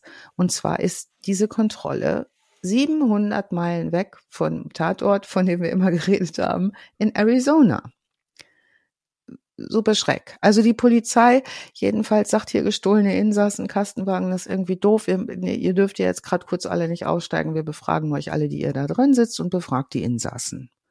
Und eine dieser Insassen ist eine Frau namens Mary Day. Mhm. Sie zeigt einen Ausweis des Staates Arizona, der den Namen, das Geburtsdatum und alle Angaben enthält, die die vermisste Mary Day hatte. Am 25. November 2003. Hm? So ging es mir auch, Jochen. Moment mal. Erzähl weiter. Ich bin gespannt. Also Joe Bertiner, unser Lieblingsermittler im Moment, ne, bei dem viel los ist und der gut fragt und der Martial Arts Moves erkennen kann und alles weitere, der ist total platt. Ne, als er das hört. Der wird angerufen, der weiß nicht mehr, wo oben und unten ist. Der sagt, er hatte das Gefühl, ein Geist ist ihm erschienen. In seinem Kopf ist der Fall Mary Day ein Mordfall und diese Person seit 20 Jahren tot. Und jetzt erscheint er in Arizona in einer Verkehrskontrolle und sein Chef Steve äh, Zircone kann es auch nicht glauben. Die gucken sich nochmal die Bilder an ähm, von den ähm, von diesen diesen Suchbildern, ne, dieses, das hatten wir ja eben schon, dieses ne auf 90 Age Progression, diese Danke, dass du mich mich raushaust mit dem richtigen Begriff, lieber Georg, ist ein Traum. Also der versucht Ähnlichkeiten auf den Bildern zu sehen. Ähm, der hat dieses beinahe Geständnis von diesem Stiefvater, ne, ein der mhm. Dämon hat sie umgebracht und jetzt 700 Meilen weit weg von Salinas soll die aufgetaucht sein was jetzt dazu kommt, ist ein total verdächtiges Timing, denn äh, dieser Pass, den die zeigt, ist drei Wochen vor der Kontrolle ausgestellt worden. Dieser Pass ist drei Wochen alt. Und bisher, sagt sie, hätte sie bis dahin weitestgehend unter dem Radar gelebt. die wirkt auch in ihrem, sie wird natürlich vernommen und wirkt sehr zögerlich und ihre Story wirkt irgendwie bruchstückhaft und die wirkt skizzenhaft und ähm, die Ermittler glauben, die lügt. Die ist es nicht. Also haben die, ne, das denken die, die, da ist ihr, irgendwer hat da Wind gekriegt von diesen, irgendwer macht da was. Jedenfalls nennen die die nicht Mary Day, die nennen die Phoenix Mary. Ne? Also das ist nicht, sie sagen nicht, das ist Mary Day, sondern sie nennen sie Phoenix Mary.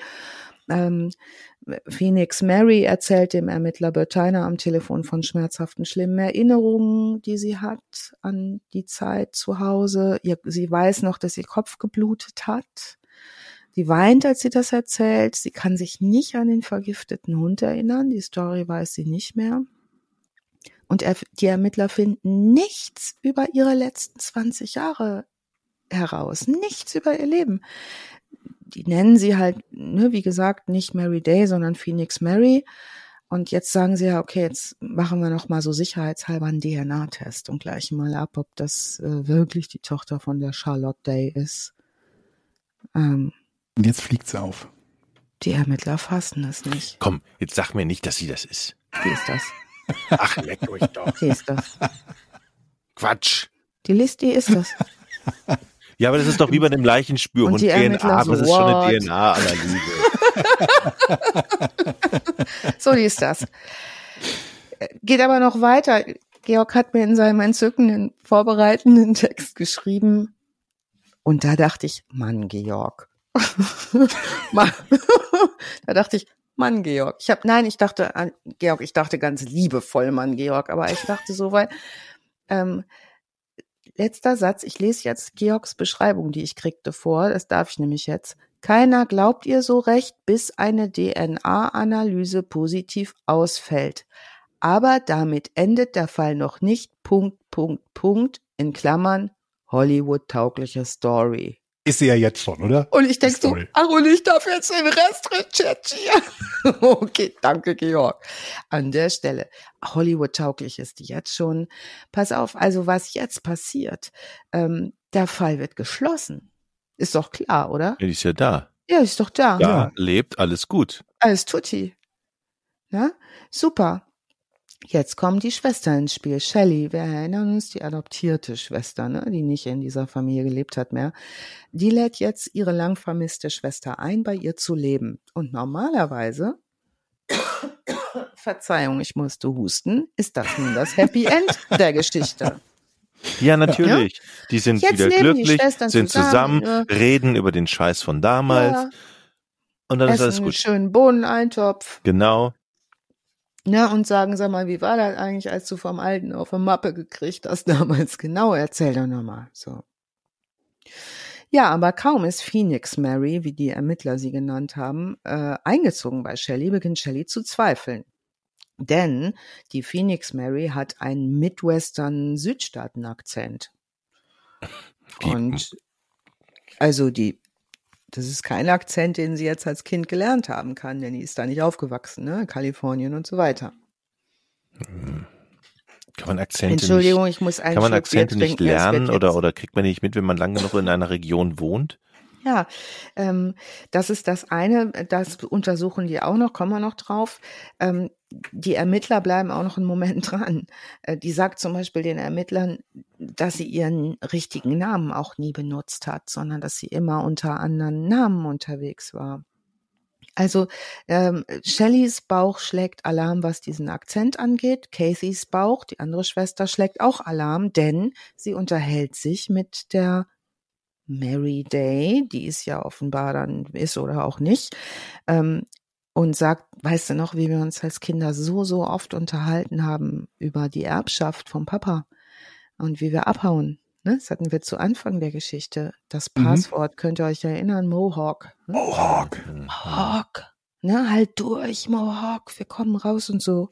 Daran kann sich die Schwester gar nicht erinnern. Ja, das, und war, der, kommt, das war der der Schlag vom Vater hat das verursacht.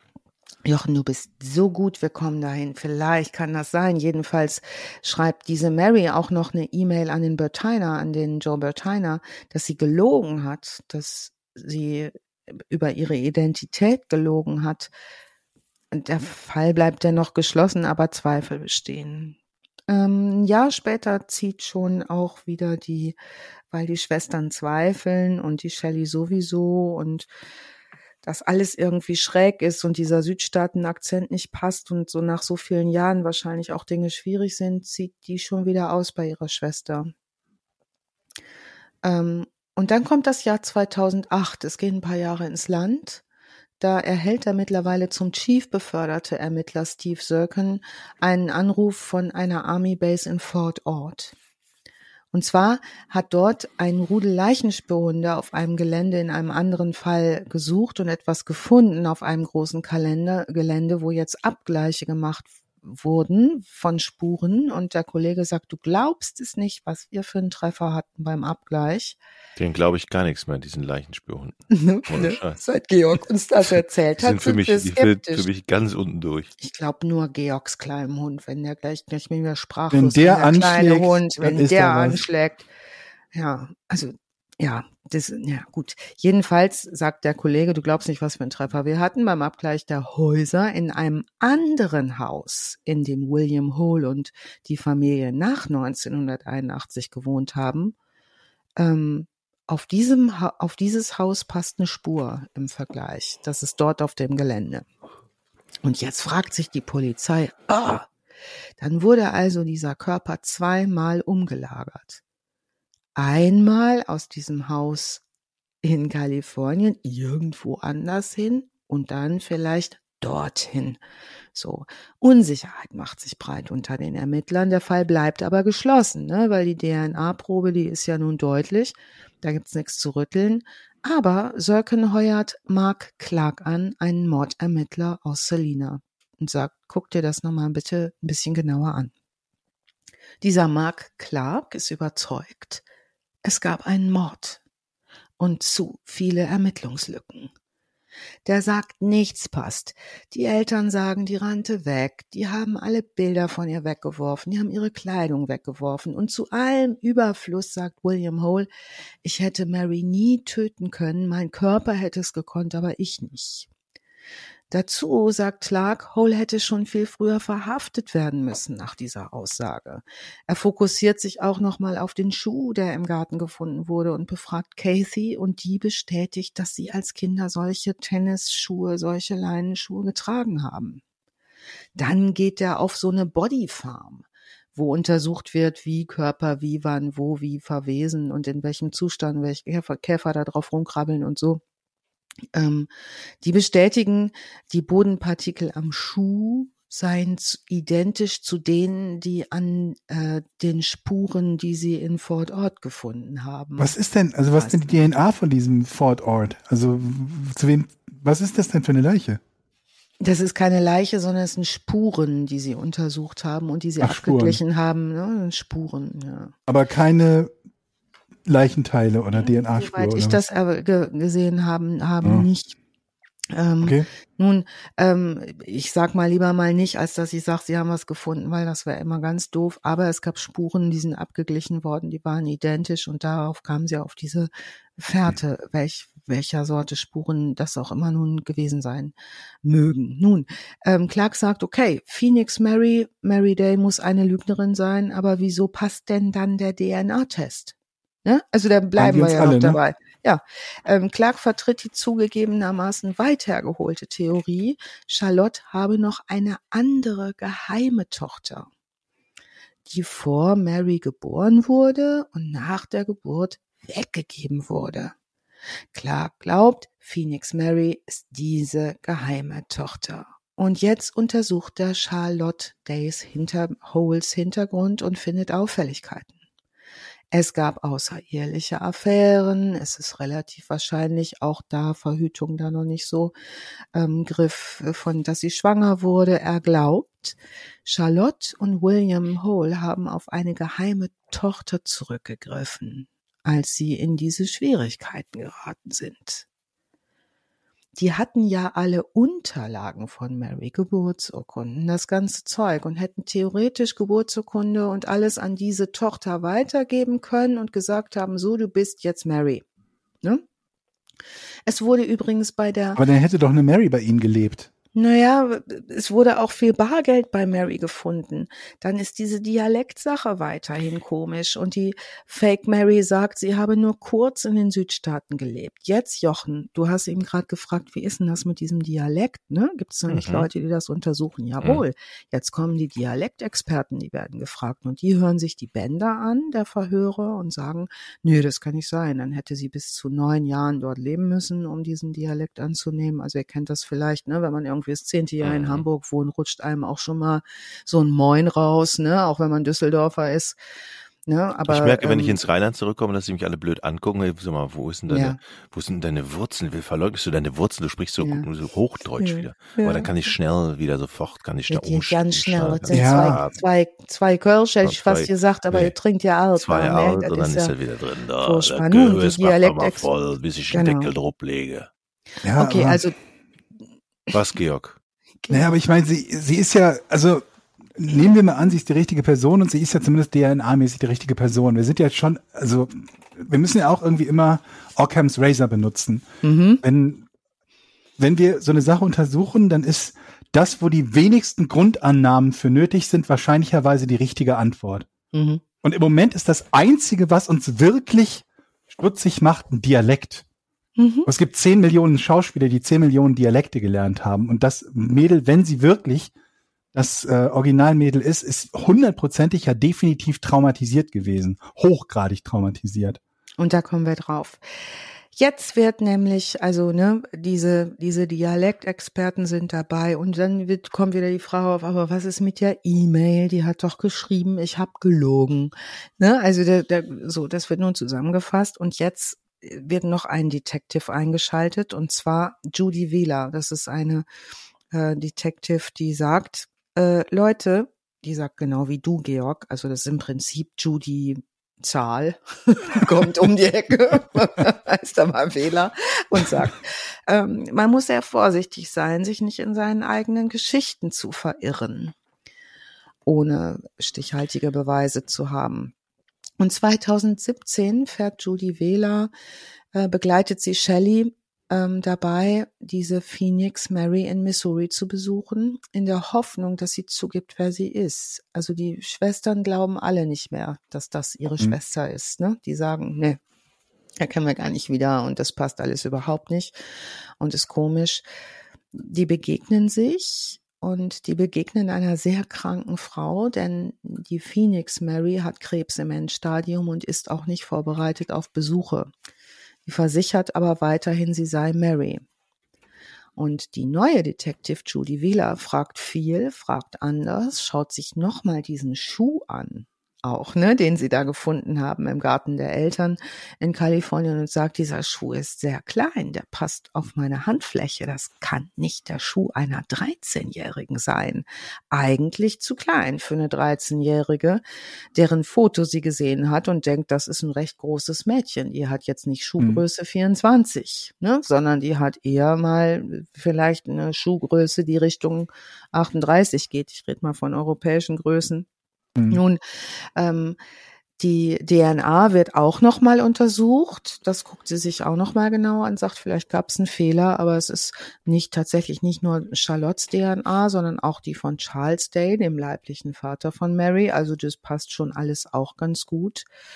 Und jetzt unterhalten die sich sehr viel mit der Phoenix Mary. Und die erzählt ein paar andere Sachen auch wieder und ein paar neue Sachen und sagt, sie habe sich mit 15 Jahren Maury genannt. Also sie hat immer wieder einen Namen gewechselt. Die ist weggelaufen, hat ihre Identität mhm. gewechselt und hätte sich Maury Kimmel genannt. Die hatte übrigens auch früh zwei Töchter. Also sie ist früh schwanger geworden, sei viel unter falschem Namen herumgereist. Und jetzt 2017, und jetzt erklärt sich dieses drei Wochen vorher, hat sie ihren ähm, ihren Ausweis ähm, genehmigen lassen beziehungsweise äh, bekommen.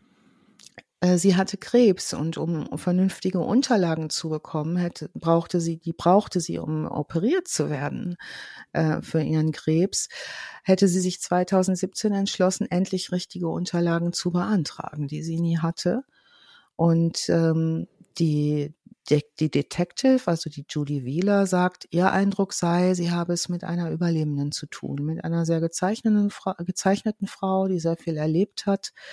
Und ähm, als sie dann nach Arizona kam, hat ihr ein Ortsansässiger geholfen, ihre richtige Geburtsurkunde zu bekommen, also die zu beantragen beim Amt und eine Abschrift ah, ihrer Geburtsurkunde okay. zu bekommen. Jetzt bin ich wieder, ja, jetzt bin ich wieder drin. Dann gab es lange Unterhaltungen und es hieß, die hatte ihr Leben lang mit dieser Traumatisierung, Georg, genau wie du es gerade ja. gesagt hast, und mit Alkohol. Macht Sinn. Es macht doch Sinn. Ja. Jetzt wird mach, jetzt macht alles wieder einen Sinn. Das heißt, die DNA-Probe stimmt, sie ist es wirklich. Die hat irgendwann, irgendwann ist die so weit gewesen, dass sie sich um ihr Leben wieder kümmert und und es, ah ja, jetzt verstehe ich's. Ja, die Detective Wheeler kommt zu dem Schluss, dass Trauma und Alkohol in der Zeit durchaus zu Gedächtnislücken geführt haben konnten und durchaus dafür dazu geführt haben konnten, dass sie vergisst diese Geschichte vom vergifteten Hund. Aber was ist jetzt mit dieser E-Mail an Bertina? Ne? Ich habe immer gelogen, ich bin es gar nicht. Fragen die sich schon auch noch. Jetzt taucht zu guter Letzt ein Foto auf. Und zwar haben Maurice, also als sie sich Maury genannt hat, ähm, Verwandte beziehungsweise Verwandte ihrer Kinder haben eine Aufnahme von ihr, und zwar ein Foto aufgenommen ein Jahr nach ihrer vermuteten Ermordung. 1982. 81. Ja. Mhm. Und ähm, es gibt so eine Face-Matching ähm, Face-Matching, Software, keine Ahnung, die das genau vergleichen. Das gibt sicherlich auch wieder, ähm, wird es kritisch gesehen, aber diese Face-Matching-Algorithm-Firma, äh, sage ich jetzt mal, die vergleichen das Foto mit einem Bild kurz vor ihrem Verschwinden, 1981, und dieses Bild 1982, was die Familie hat, auf dem sie ist. Und es ist ein 99-prozentiges Match, dass es die gleiche Person ist. Damit äh, wird der Fall geschlossen. Ähm, Mark Clark, dieser Ermittler, der gesagt hat, es war eine Fake Mary und die wurde da irgendwie, es war eine geheime Tochter und so, der kann sich bis heute nicht von seiner Version verabschieden. Der Sirken, der, Chief ähm, Ermittler, glaubt bis heute an seine Leichenspurhunde und fragt sich bis heute, wer da im Garten gelegen hat. ähm, und Mary Day starb 2017, neun Tage nach dem Verhör mit Judy Wähler und es gab keine Beerdigung. Also die ist ähm, 2017 gestorben. Krasser Fall. Also ja, nicht nur das wegen der Leichenspürhunde, wie ihr wisst, das, sondern auch ja. auch der Rest, das haut einen einfach um und ist sehr komplex, aber ich, ich finde den, das ist ein toller Fall, toll erzählt, toll recherchiert. Ähm, sehr, sehr spannend. Danke, Alice. Gerne. Der wichtige Teil ist, glaube ich, echt der Punkt, wo man sich denkt, okay, wir wissen, sie ist tot. Ja. Wo und wie finden sie jetzt die Leiche? Und dann kommt. Ja. Uh -uh. Also die Theorie, die dieser Kopf hat, das, das Blödsinn oder das Schwierige daran ist, selbst wenn wir ihm eine unbekannte, unentdeckte Person geben, die sonst nirgends mehr aufgetaucht ist auf der Welt, ne, quasi der Backup, der es erlaubt, damit die Mary, Phoenix Mary nicht die echte ist, müsste sie ja mit dem vorhergehenden Vater gezeugt worden sein. Ja. Der bereits tot passt, war. Ja, das Zeitpunkt. passt in so vielen Fällen. Und das ist das Problem, wenn das, wenn das, wenn sie das eheliche Kind von dem, von dem Schläger gewesen wäre, hätte man dann auch sagen können, na gut, da haben die beiden gesagt, okay, wenn du das nächste Mal schwanger bist, ne, dann haben wir quasi ein Kind übrig und keiner weiß davon. Aber selbst dann hättest du sagen können, warum, warum sagen sie dann, die ist weggelaufen, wenn sowieso keiner weiß, wo sie ist? Ja. Warum gucken sie nicht, dass sie schnell wie möglich schwanger wird und dann sagen sie, das Kind ist Mary. Die Nachbarn scheint sie eh nicht zu interessieren. Hier, ist doch unser Kind. Weiß gar nicht, was ihr habt. Also, das passt einfach nicht wirklich anders sinnvoll zusammen mit den Informationen, die wir haben. Und sie, die Polizisten haben ja auch nie eine Leiche gefunden. Und einer der wichtigen Teile ist ja auch den, deswegen diese, diese Leichenspüren-Geschichte. Ähm, Blut und, und, und Gewebe können halt auch dazu führen, dass die, dass die Hunde anschlagen. Das heißt, wenn die mhm. blutige Klamotten im Garten vergraben haben sollten, dann hätte das auch ein positives Ergebnis von diesen Leichenspürhunden mit sich bringen können. Wobei ich mich halt frage, inwiefern das dann noch nach 13 Jahren der Fall gewesen wäre. Überhaupt. Ja, und dieser Schuh war zu klein und weißt du, das stimmt einfach. Ja gut, aber so. es kann ja gut sein, dass sie gesagt mhm. haben, wir, wir verbuddeln irgendwie alles, was mhm. von ihr ist, egal aus welchem ja. Jahr. Damit niemand sagt, ja. was sind denn das hier für Kinderschuhe? Die sind ja nicht von eurem, mhm. äh, von ihrem, eurem Sohn und die dann nicht in Erklärungsnot kommen, dass sie einfach alles vernichtet haben, was zu ihr gehört. So weit denkst du schon. Das macht mir ein bisschen Sorge, Georg, ne, dass du schon an solche Sachen, mhm. ne, kann ja mal passieren. Ja, mal, wir wollen hier Kriminalfälle aufklären, Jochen. Und dazu gehört auch der Kindergarten. Und das Schöne an True Crime ist immer, dass wir so viele Informationen haben, dass wir am Ende des Tages die besten Ermittler sind weil wir so viel wissen. Ja, vor allen Dingen wissen wir halt schon, wie die Fälle ausgegangen sind, genau, das extrem das hilft. Das ist ein extra, das ist totaler Vorteil. Ich bin da wirklich wie ins kalte Wasser geschmissen worden und diese, dieser eine Wendepunkt, der hat mich dann da, doch tatsächlich, ich glaube, man hat es gemerkt, ein bisschen so wie Louis die Finet immer, ne? Nein, oh. Doch, genau. Doch. Das hat mich wirklich, wirklich äh, umgehauen, tatsächlich. Ja, irrer Fall. Und dann äh, wie so eine Geschichte, das, das ist halt, es ist manchmal so, du hörst die Geschichte von Leuten und denkst dir so, können die nicht verfickt noch mal einmal in ihrem Leben Glück haben? Mhm.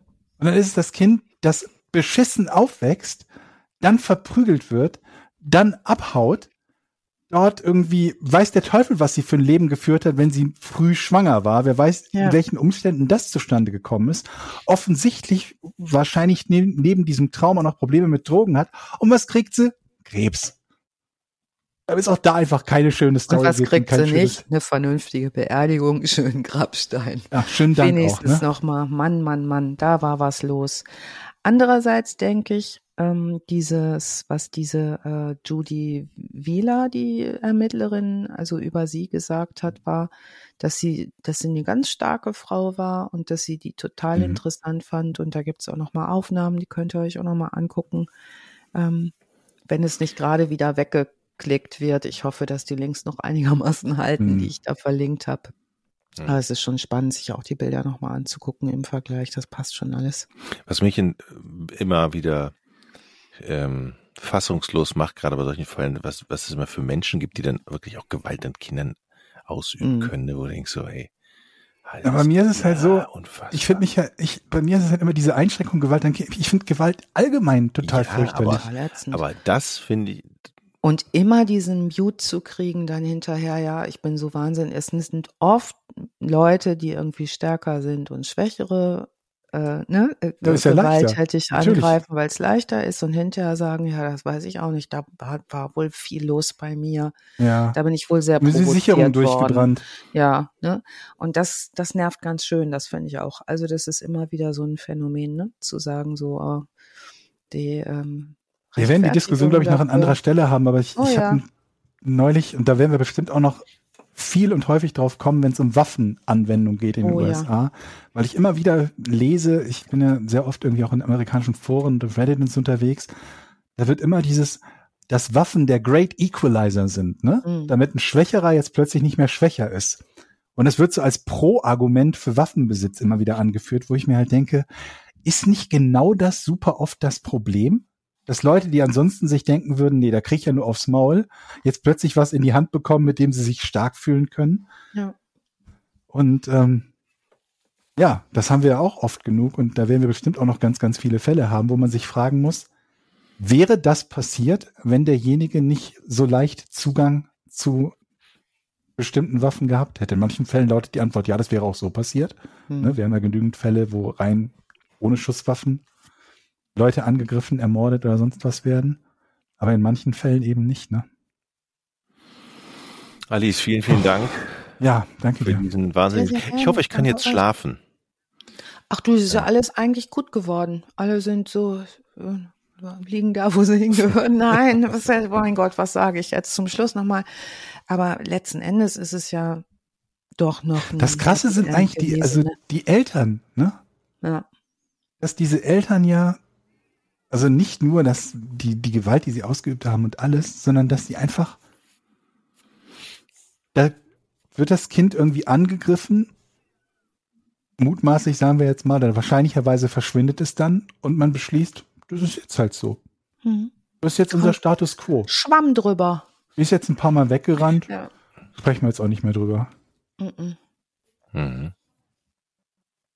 Ich glaube, vielleicht auch schicken wir uns noch ein paar lustige Hundebilder. Wir haben uns lustige Hundebilder geschickt. Das entspannt auch ja, total. Mit Poppy als Hai.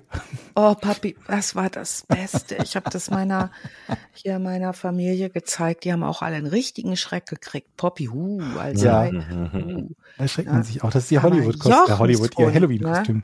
Jochens Hund, der ist ja wohl auch so niedlich und es gab ein Foto, das erzähle ich jetzt einfach. Da hat dieser Hund eine Decke um und sieht aus wie so eine kleine Babuschka. Mhm. Der so, hallo, ich bin die Großmutter. ich bin gar kein Pudel. Wir sind ja jetzt im Urlaub, wir fliegen so ja morgen. In, ja. in sechs Stunden muss ich aufstehen. Oh, du Armer. Ähm, und oh, das ist immer so räudig, wenn man sich den Wecker stellt. Ne? Ihr Wecker klingelt in fünf Stunden, zwölf Minuten. Zum Kotzen ist das. Und der ist jetzt zwei Wochen alleine. Also nicht alleine. Der ist, der er ist jetzt zwei Wochen nein, nein, der ist nicht alleine. im Garten. Der ist erst mal, also sagen wir mal so vom Rudel getrennt. Ne? Aha.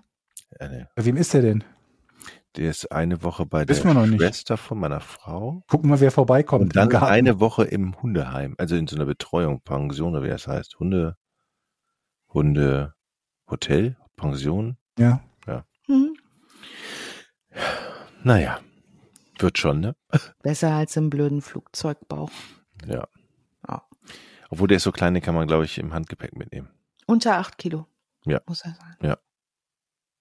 Nimm doch noch schnell. Okay, liebe Freunde, dann verabschiede ich mich jetzt mal in den, äh, ja. in den Urlaub. Viel ja, Spaß. Viel, Vielen Dank, Spaß Alice. Und Tschüss, Georg.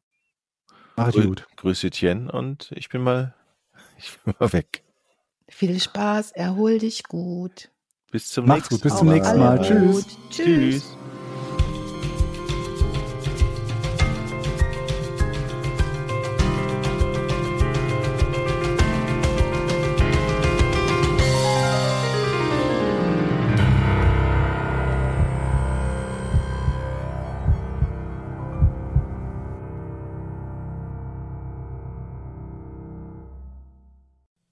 Ganz Schluss ist noch nicht. Wir haben noch was. Jetzt kommt ein bisschen Werbung. Und zwar für ein richtig geiles Hörbuch, Alice, ne?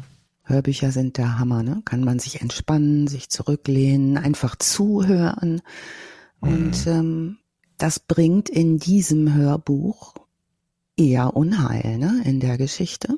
Ja. Das letzte, was du hörst, ist nämlich ein Psychothriller, der brandneue Psychothriller mit der Stimme von Charles Rettinghaus. Das ist die deutsche Stimme von Robert Downey Jr. Oh wow, ja. das ist eine super Stimme. Unter anderem. Und wer sie nicht kennt, vielleicht hier mal ein kleiner Ausschnitt aus Das Letzte, was du hörst, mit dieser wunderschönen Stimme. Und um Stimmen geht's nämlich gleich auch dann weiter. Eine Stimme, die einen sofort in den Bann schlug. Gelassen wie ein großer Strom, der sich seiner Ewigkeit bewusst durch die Landschaft strömte. Stundenlang konnte Sarah sich dieser Stimme hingeben, und das würde sie heute Abend auch tun, ganz gleich, was Björn davon hielt. Genau, das ist mal so ein kleiner Auszug aus das Letzte, was du hörst. Ich liebe diese Stimme. Wir können ja mal eben sagen, worum es geht. Sarah ist süchtig nach dem Podcast Hörgefühlt. Sie mag die Stimme von Podcaster Marc Maria Hagen. Die Worte sind Trost für ihre Seele, aber Sarah ahnt eben nicht, was hinter den Kulissen vor sich geht, dass hinter den weichen Worten dieses Podcasters eigentlich der Tod lauert. Darum geht's. Also, Freunde von Krimi und Thriller und diesem Genre sind da wahnsinnig gut aufgehoben bei diesem Hörbuch. Das gibt's auf CD, digital. Und ähm, großartig, unbedingt reinhören. Genau, unter anderem auf allen Plattformen, zum Beispiel Audible, Spotify, da werdet ihr es finden und vielleicht nochmal der Bestseller-Autor Andreas Winkelmann, der steht dahinter. Nummer eins Spiegel-Bestseller übrigens. Und wer Krimis mag, Kriminalfälle, Psychothriller und natürlich coole Stimmen und tolle Geschichten, der ist hier goldrichtig. Und es ist gerade auch ähm, erschienen. Und zwar am 14.06. ist die Veröffentlichung. Und wir wünschen da viel Spaß. Alle Infos dazu nochmal bei uns in den Shownotes. Und jetzt tschüss, ne? Tschüss.